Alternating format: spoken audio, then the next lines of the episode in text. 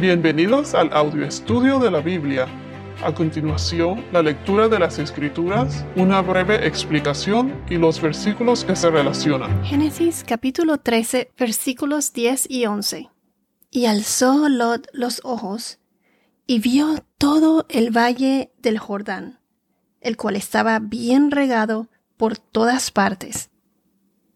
Esto fue antes de que el Señor destruyera a Sodoma y Gomorra. Y alzó Lot los ojos y vio todo el valle del Jordán, el cual estaba bien regado por todas partes, como el huerto del Señor, como la tierra de Egipto rumbo a Zoar. Lot escogió para sí todo el valle del Jordán, y viajó Lot hacia el oriente. Así se separaron el uno del otro. Aquí en estos versículos veremos el carácter de Lot. Una vez se espera que las otras personas respondan o se comporten como a uno le gustaría, o sea, de la manera que a uno le gustaría que respondieran. Pero hay veces que no es así. Por ejemplo, imagínense una hija diciéndole a su mamá, después de la cena, Siéntate, mami, yo friego o yo lavo los platos.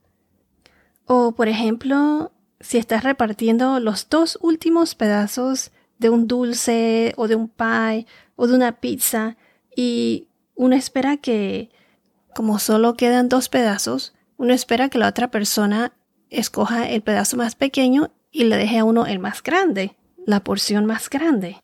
Pero muchas veces eso no pasa. O otro ejemplo, por ejemplo, ceder el mejor puesto en un evento o en el autobús, em, especialmente cuando es una persona embarazada o alguien bien mayor. Lo que quiero decir es, el carácter de una persona lo podemos notar con este tipo de ejemplos, pues. Entonces, a lo que quiero llegar, de la manera que Lot respondió, podemos ver claramente el carácter de Lot. Él escogió las mejores tierras, las tierras más fértiles de la región. Abraham le pidió que escogiera, y él escogió lo mejor, sin tomar en cuenta que Abraham era el mayor, el escogido por Dios. Era su tío, y gracias a él todas sus posesiones y su ganado, todo lo que tenía, era debido a Abraham, a que él lo siguió a él. Lo siguió Abraham pero él no siguió al Dios de Abraham. Aquí en el verso 10, donde dice, Y alzó Lot los ojos, y vio todo el valle de Jordán, el cual estaba bien regado por todas partes. Bien regado por todas partes, o sea que se notaba que era una tierra fértil, verde, bonita y productiva. Si vamos a Génesis capítulo 2, versículo 10, y a Ezequiel capítulo 28, versículo 13, podemos ver que el huerto del Señor estaba también bien regado por todas partes. Se los voy a leer. Génesis 2, 10. Del Edén salía un río para regar el huerto, y de allí se dividía y se convertía en otros cuatro ríos. El valle de Jordán estaba bien regado por todas partes porque Jordán era un río grande. Ezequiel capítulo 28 versículo 13 nos dice, Ezequiel 28 13. En el Edén estabas, en el huerto de Dios. Toda piedra preciosa era tu vestidura, el rubí, el topacio y el diamante, el berilio, el ónice y el jaspe el zafiro, la turquesa y la esmeralda y el oro, la, hechura de tus engastes y de tus encajes estaba en ti. El día que fuiste creado fueron preparados. El huerto de Dios, el jardín de Edén, era hermoso. Entonces, y aquí donde dice, y alzó Lot los ojos. ¿Qué les recuerda esto? Vayamos a Génesis capítulo 3 versículo 6 y en la primera epístola de Juan capítulo 2 versículos 15 al 17. Génesis 3 6 Cuando la mujer vio que el árbol era bueno para comer, y que era agradable a los ojos, y que el árbol era deseable para alcanzar sabiduría, tomó de su fruto y comió. También dio a su marido que estaba con ella, y él comió. Esta fue la caída del hombre en el pecado, la caída de Adán en el pecado. Aquí donde dice, cuando la mujer vio que el árbol era bueno para comer y también que era agradable a los ojos. Y entonces, asimismo, Lot alzó los ojos y vio todo el valle fértil del Jordán, así como Abraham hizo antes con Egipto. Egipto fue lo que le trajo problemas a Abraham, y ahora Lot se deja llevar por lo que ven sus ojos. Para Lot a lo mejor fue fácil salir de Egipto, pero le fue difícil sacar a Egipto desde adentro de él. O sea, Egipto se quedó adentro de Lot. Lo que quiero decir es que es fácil para el hombre salir de Egipto, pero difícil sacar a Egipto del hombre. El Egipto de Lot fueron todas sus posesiones, sus ganados, sus sirvientes, todo lo que poseía. O sea, todo lo que había obtenido por pertenecer a la casa de Abraham, por haber seguido a Abraham. Entonces Lot se deja llevar por lo que ven sus ojos. El área de Sodoma y Gomorra era buena en la agricultura, un lugar desarrollado, fértil, pero era como quien dice, un lugar bonito por fuera, pero bien pagano por dentro. Al alzar la vista y ver toda la tierra fértil, Lot se dejó llevar por los deseos de los ojos, los deseos de la carne, así como Eva, que vio que el árbol era bueno para comer y agradable a los ojos. Les voy a leer la primera epístola del apóstol Juan, el capítulo 2, versículos 15 al 17. El primero de Juan, capítulo 2, 15 al 17. Nos dice, No amen al mundo ni a las cosas que están en el mundo. Si alguien ama al mundo, el amor del Padre no está en él. Porque todo lo que hay en el mundo, la pasión de la carne, la pasión de los ojos y la arrogancia de la vida, no proviene del Padre, sino del mundo. El mundo pasa y también sus pasiones, pero el que hace la voluntad de Dios permanece para siempre. Es muy cómodo dejarse llevar por las tentaciones que ofrece este mundo. Satanás se deleita con eso. Entonces, aquí donde dice, entre paréntesis, esto fue antes de que el Señor destruyera a Sodoma y Gomorra. Hoy en día, históricamente, en este valle había cinco ciudades. Sodoma, Gomorra, Zoar, Seboim y Atma. Eran todas ciudades grandes y prósperas. Habían desarrollado un gran y extenso sistema agrícola en el valle.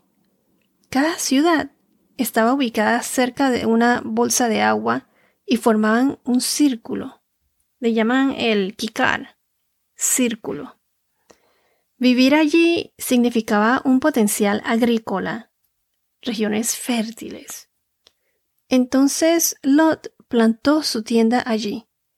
Fue influenciado por lo que vio.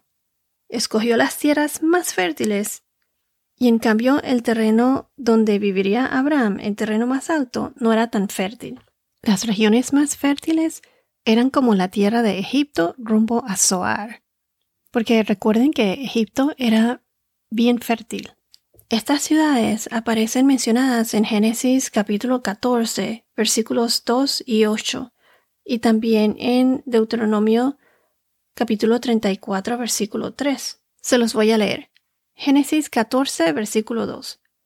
Aconteció en los días de Amrafel, rey de Sinar, de Aria, rey de Elazar, de Kedor Laomer, rey de Elam, y de Tidal, rey de Goyim, que estos hicieron guerra a Bera, rey de Sodoma, y a Birsa, rey de Gomorra, a Sinab, rey de Adma, a Semeber, rey de Zebum, y al rey de Bela, es decir, Zoar.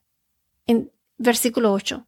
Entonces el rey de Sodoma, con el rey de Gomorra, el rey de Adma, el rey de Zeboim y el rey de Bela, es decir, Zoar, salieron y les presentaron batalla en el valle de Sidim. Esto fue la guerra de los reyes que veremos en el próximo capítulo, capítulo 14. También mencionan estas áreas en Deuteronomio capítulo 34, versículo 3. Dios destruyó cuatro de cinco ciudades. Una fue salvada, y esto fue porque Lot se lo pidió al Señor, y el Señor se lo concedió.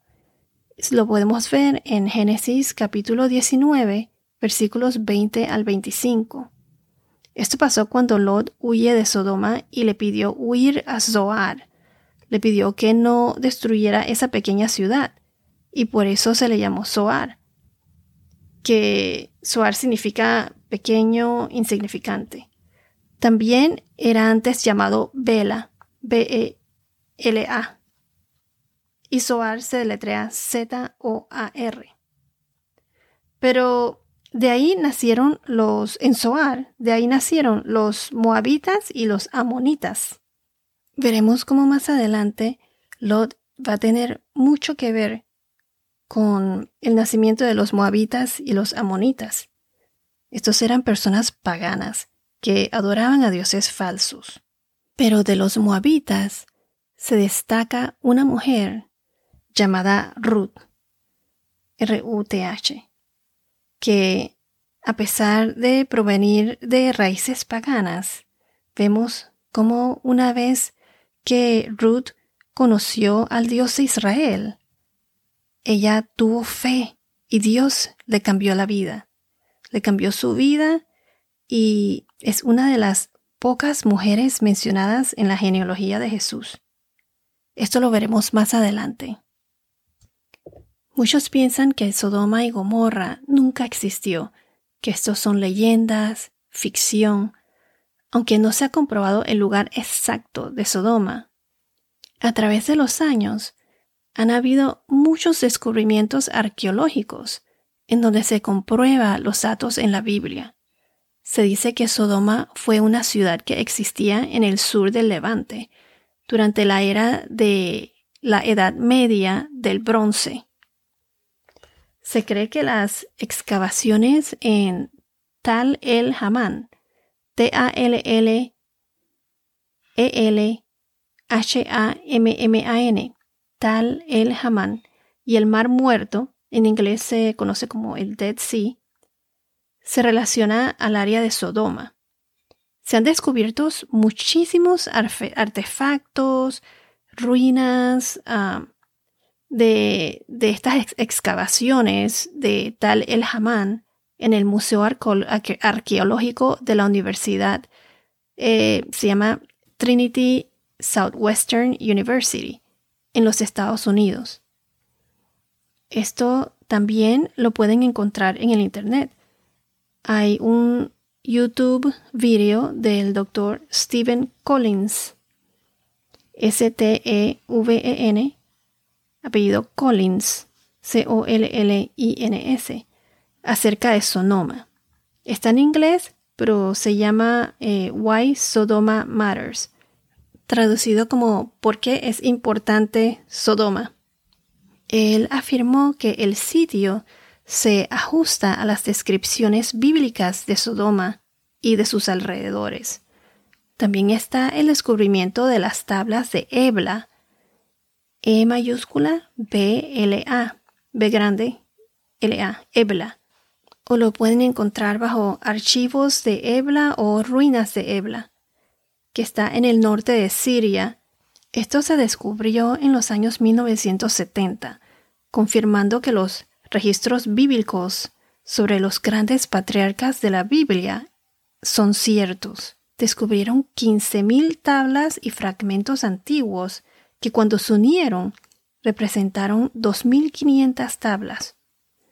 Estas ciudades de Sodoma y Gomorra se identifican en estas tablas y también identifican muchísimo más. Uno de los descubrimientos históricos más importantes del siglo XX son los rollos del Mar Muerto. Muchos de estos fragmentos respaldan cosas mencionadas en la Biblia. Por eso que cuando la gente dice que no, que esas cosas en la Biblia son leyendas o ficciones o no creen que en realidad existió o pasó, a través de los años, poco a poco se van descubriendo más cosas que respaldan las cosas que dice en la Biblia. Lo que pasa es que la Biblia está escrita de diferentes maneras y también se encuentran parábolas, pero cuando es una parábola esto se especifica. Lo que quiero llegar es que Sodoma y Gomorra, estos lugares sí existieron. Y como dice en la segunda epístola del apóstol Pablo a Timoteo, en el capítulo 3, versículos 16, nos dice así. Toda escritura es inspirada por Dios y útil para enseñar, para reprender, para corregir, para instruir en justicia, a fin de que el hombre de Dios sea perfecto, equipado para toda buena obra.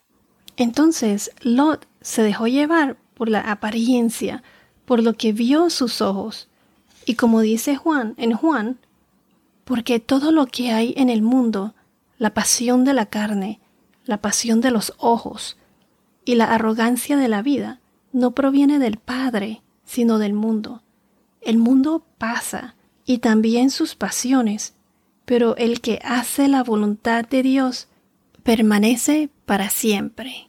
Estas tentaciones son las armas de Satanás, y la palabra de Dios es nuestra arma, nuestra espada. Dios es más grande y más fuerte. Sigue el camino de Dios. Bueno, esto es todo por ahora. Que tengas un día muy bendecido y hasta la próxima.